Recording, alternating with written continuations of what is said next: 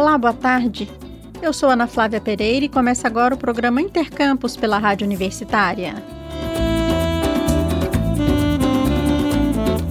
A importância do Sistema Único de Saúde, SUS, ganhar mais visibilidade será tema de uma roda de conversa que acontece amanhã, 15 de agosto, na Universidade Federal de Goiás. A discussão é promovida pelo grupo Pequi SUS, um projeto de extensão da UFG que busca tornar o Sistema Único de Saúde tão popular em Goiás quanto o nosso fruto mais conhecido, o pequi. Na roda de conversa, que será realizada nesta terça-feira, o questionamento principal será sobre a ausência da logo do SUS na fachada do Hospital das Clínicas da UFG, sobre a importância do Sistema Único de Saúde ganhar mais visibilidade e o encontro de amanhã na UFG o jornalista Rodrigo de Oliveira conversou com a professora Cristiane Lopes Simão Lemos, do Instituto de Ciências Biológicas da UFG, coordenadora do projeto Pequi Consus. Vamos acompanhar esta conversa. O Grupo Pequi Consus promove nesta terça-feira, dia 15, uma roda de conversa sobre a invisibilidade do SUS, o Sistema Único de Saúde, no Brasil. A discussão é ainda a atividade final da disciplina de Educação em Saúde na UFG. O evento lança luz sobre uma questão importante a ser debatida na universidade e com a sociedade em geral. Por que, afinal, a logo do SUS não está na fachada do Hospital das Clínicas da UFG? Nós vamos conversar sobre esse assunto com a professora Cristiane Lopes Simão Lemos, do Instituto de Ciências Biológicas da UFG. Olá, professora, tudo bem? Olá, tudo bem. Professora, nós não poderíamos começar esse bate-papo com uma outra pergunta, senão a que envolve toda essa discussão desta terça-feira, dia 15. Por que, afinal, a logo do SUS não está na fachada do HC da UFG? Primeiramente, né, boa tarde para todos. Eu acho bem importante é, a Rádio Universitária estar tá tratando desse assunto, divulgando o nosso evento, porque eu considero uma questão muito cara, essa questão de dar visibilidade para o SUS. E o HC é um hospital 100% público, né? Ele é um hospital universitário, mas o atendimento dele é feito todo pelo SUS. E nós começamos, né, nós acompanhamos é, o Hospital Universitário Novo, né, o novo HC, ele, ele foi concluído durante a pandemia, e nós que estamos neste movimento percebemos né, esse problema, de quando ele foi colocada a fachada dele, faltou a logo né, do SUS nessa fachada. E a gente estranhou, porque em alguns outros momentos, algumas rodas de conversa, já tínhamos ouvidos né, dos nossos gestores que o SUS estaria lá. E aí nós começamos a ter um estranhamento, né? Então, o movimento, começamos o movimento para dar visibilidade do SUS nesse hospital, que é um hospital referência, um hospital moderno, um hospital que faz atendimento não só para o estado de Goiás, mas até outros estados, né? Ele tem até heliporto, ele tem alas de transplante, e é muito importante que hospitais com esse nível, com essa qualidade, tem a logo do SUS bem estampada, com letras garrafais, porque eu acho que isso é, faz com que a, a sociedade dê mais valor e mesmo porque é um hospital que utiliza bastante de dinheiro do Sistema Único de Saúde, né, professora? A senhora saberia nos dizer, por exemplo, se é grande o percentual de dinheiro do SUS no orçamento total do HC-UFG? Ele é um hospital né, que faz o atendimento 100% público e eles tem algumas iniciativas né, lá de terceirizações, quarteirizações, mas em relação ao orçamento, o orçamento é totalmente público. Mesmo sendo um hospital universitário, toda a relação dele é de atendimento com o SUS e de verbas do SUS. Então não faz nenhum sentido colocar, por exemplo, a logo da EBSER está bem grande lá na fachada. Uhum. Só que a Ebser é apenas, ela tem apenas um contrato com o HC, que já, já tem 10 anos que ela foi implantada, né? Tem mais, ela tem um contrato de 20 anos, mas daqui 20 anos vai ter que ver com a população se queremos continuar ou não né, com essa parceria. Então, nos incomoda e faz um estranhamento o fato da logo da EBSER estar na fachada, a logo do SUS, né? Que é quem financia, é quem é o paciente que chega lá é do SUS, né? É um hospital de alta complexidade do SUS. Não estar. Então a gente vai fazer um debate na próxima terça-feira sobre a questão da invisibilidade do SUS. Né? Esse, é um, esse é um dos aspectos da invisibilidade do SUS. E é uma questão que precisa ser debatida com toda a sociedade, né, professora? Quem é que pode participar dessa roda de conversa na terça-feira? Olha, essa roda de conversa ela está sendo organizada pelos alunos da disciplina de Educação e Saúde, porque nessa disciplina a gente discute muitas questões sobre o SUS, né, sobre a importância da saúde. E, como era uma disciplina que tinha prática, foi combinado também de fazer uma ação de educação e saúde. Ela está aberta para toda a população, porque, como você bem diz, quem é que usa o HC? É a população goiana, a população de Goiás e a população até de fora de Goiás. E eu queria até destacar que nós iniciamos esse movimento, né? Queremos a logo do SUS na fachada do HC. Isso foi para a Conferência Municipal de Saúde, nós fizemos uma moção onde mais de 200 pessoas assinaram e foi aprovado por todos os conselheiros. Então, quando é, é uma moção da população goiana. E também criamos um baixo assinado, né? Isso já foi entregue lá no HC, já foi entregue na reitoria. A resposta que nós tivemos do HC é que eles não tinham dinheiro suficiente para fazer isso e que teríamos que conversar com o CEINFRA. Então, nós convidamos a reitoria, o CEINFRA, o HC, o Sindicato da Saúde, algum, algumas pessoas para estar participando dessa roda, porque acredito que todo mundo tem a ganhar com essa possibilidade, com essa visibilidade do SUS. Professora, precisa se inscrever com antecedência ou basta comparecer no dia, na terça-feira, dia 15, para participar da roda de conversa? Olha, nós ab abrimos inscrições, está lá no Instagram do Pequi com SUS, né? Uhum. Para quem tiver interesse, mas também pode aparecer no dia. Né? Vai acontecer lá no bloco de aulas D do Centro Universitário, do setor universitário, né? Uhum e é no primeiro andar. Agora eu não estou lembrada de cabeça se é sala 107, mas é no primeiro andar. É a sala 101, de acordo com o Instagram do Pequeno ah, SUS, que está aqui na eu, minha frente. Eu, eu esqueci. Para mais informações, basta acessar também né, o Instagram do Pequeno SUS, que tem isso. todas as informações sobre a roda de conversa.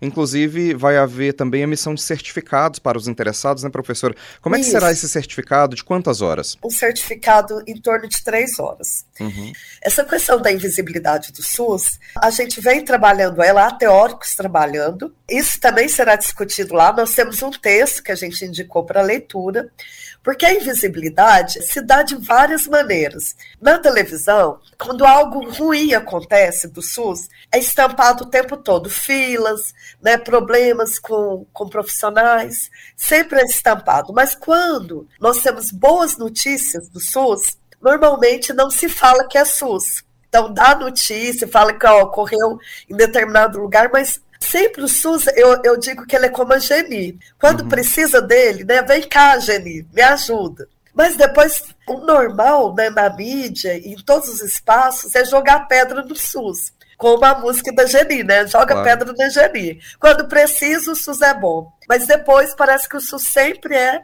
algo que é tido como negativo. E justamente por causa dessa invisibilidade, a maioria do povo brasileiro não tem consciência da amplitude que é o SUS.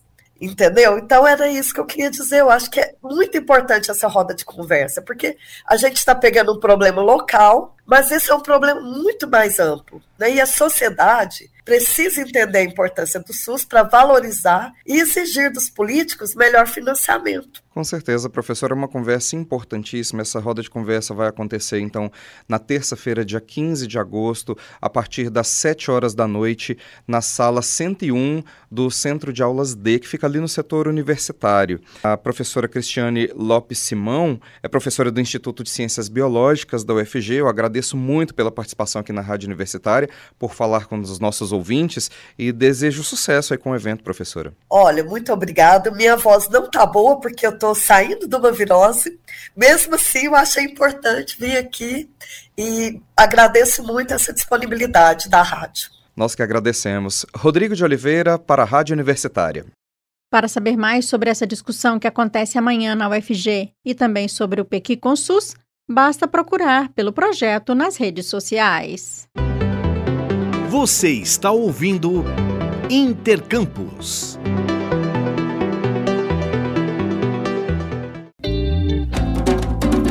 Na próxima semana, a Universidade Federal de Goiás receberá inscrições ao seu processo seletivo complementar para preenchimento de vagas em cursos de graduação presenciais. Nesta seleção, serão disponibilizadas vagas do Sistema de Seleção Unificada SISU que ficaram ociosas. O quantitativo de vagas disponível e para quais cursos será divulgado na próxima segunda-feira, dia 21 de agosto, no site do Instituto Verbena da UFG, responsável pela seleção. Estas vagas são apenas para os campos da UFG na região metropolitana de Goiânia, Aparecida de Goiânia, Olemar Natal e Silva e Samambaia, e não se destina a estudantes que já têm um vínculo em curso de graduação da universidade. O processo seletivo complementar para preenchimento de vagas em cursos de graduação presenciais da UFG utilizará as notas do Exame Nacional do Ensino Médio Enem realizados nos anos de 2009 a 2022. Os interessados deverão se inscrever entre os dias 22 e 24 de agosto. O resultado da seleção será divulgado no dia 5 de setembro.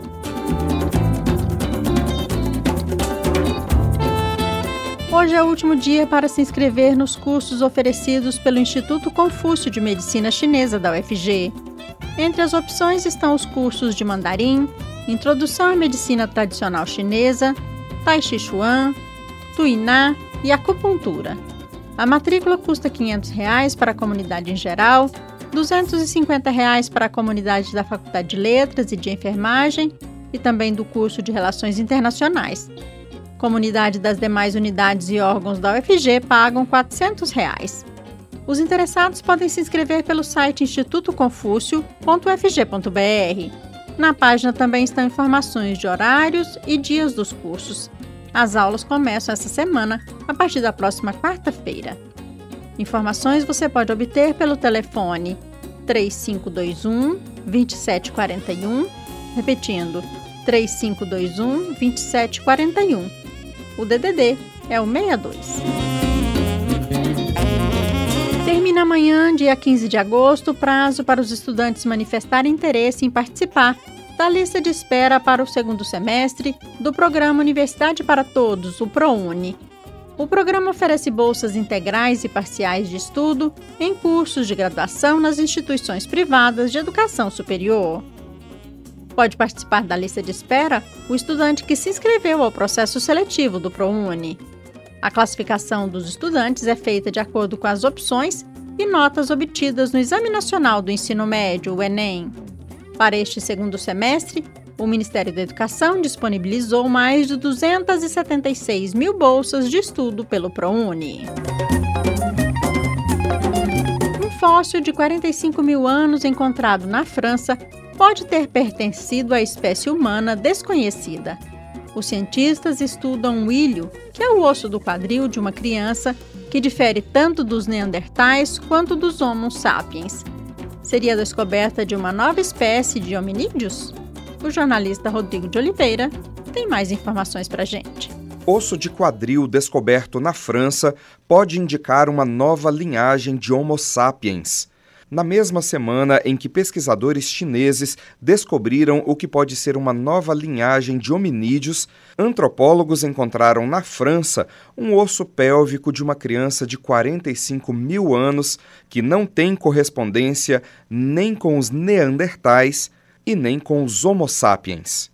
O osso do quadril foi encontrado em uma caverna junto aos restos mortais de 11 neandertais.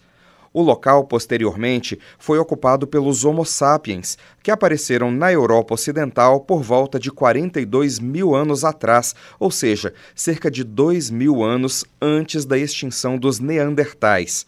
Assim, a criança pode ter coexistido com as espécies extintas. Parte de sua pelvis foi comparada com dois neandertais e 32 ossos de bebês modernos, mas sua forma era diferente de ambas.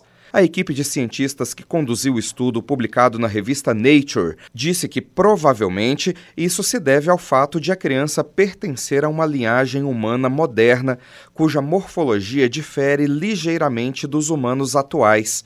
Tal linhagem nunca teria sido documentada antes.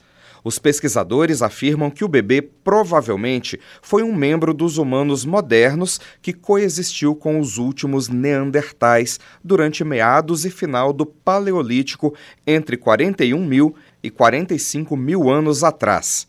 O osso pélvico foi encontrado em uma caverna que abrigou os neandertais e os humanos anatomicamente modernos nas eras do Paleolítico Médio e Superior. As camadas de terra de dentro da caverna ajudam a criar uma espécie de linha do tempo para elucidar quando os neandertais deixaram o local e quando os Homo sapiens o ocuparam. Entretanto, é justamente uma camada intermediária de terra que abrigava o osso pélvico da criança, que pode pertencer a outra linhagem. Segundo o jornal britânico Daily Mail, os restos da criança foram localizados em um nível conhecido como Complexo Tecnocultural Châtel-Perroniano, que durou de 45 mil a 40 mil anos atrás e onde havia a ossada de 11 neandertais. Conforme relata o estudo, o osso pélvico da criança tinha uma curvatura completamente diferente dos ossos neandertais imaturos e ligeiramente fora dos padrões do osso pélvico dos Homo sapiens. Os cientistas querem desvendar agora se a criança provavelmente pertencia a uma população de Homo sapiens que coexistiu com os últimos neandertais durante o período de transição.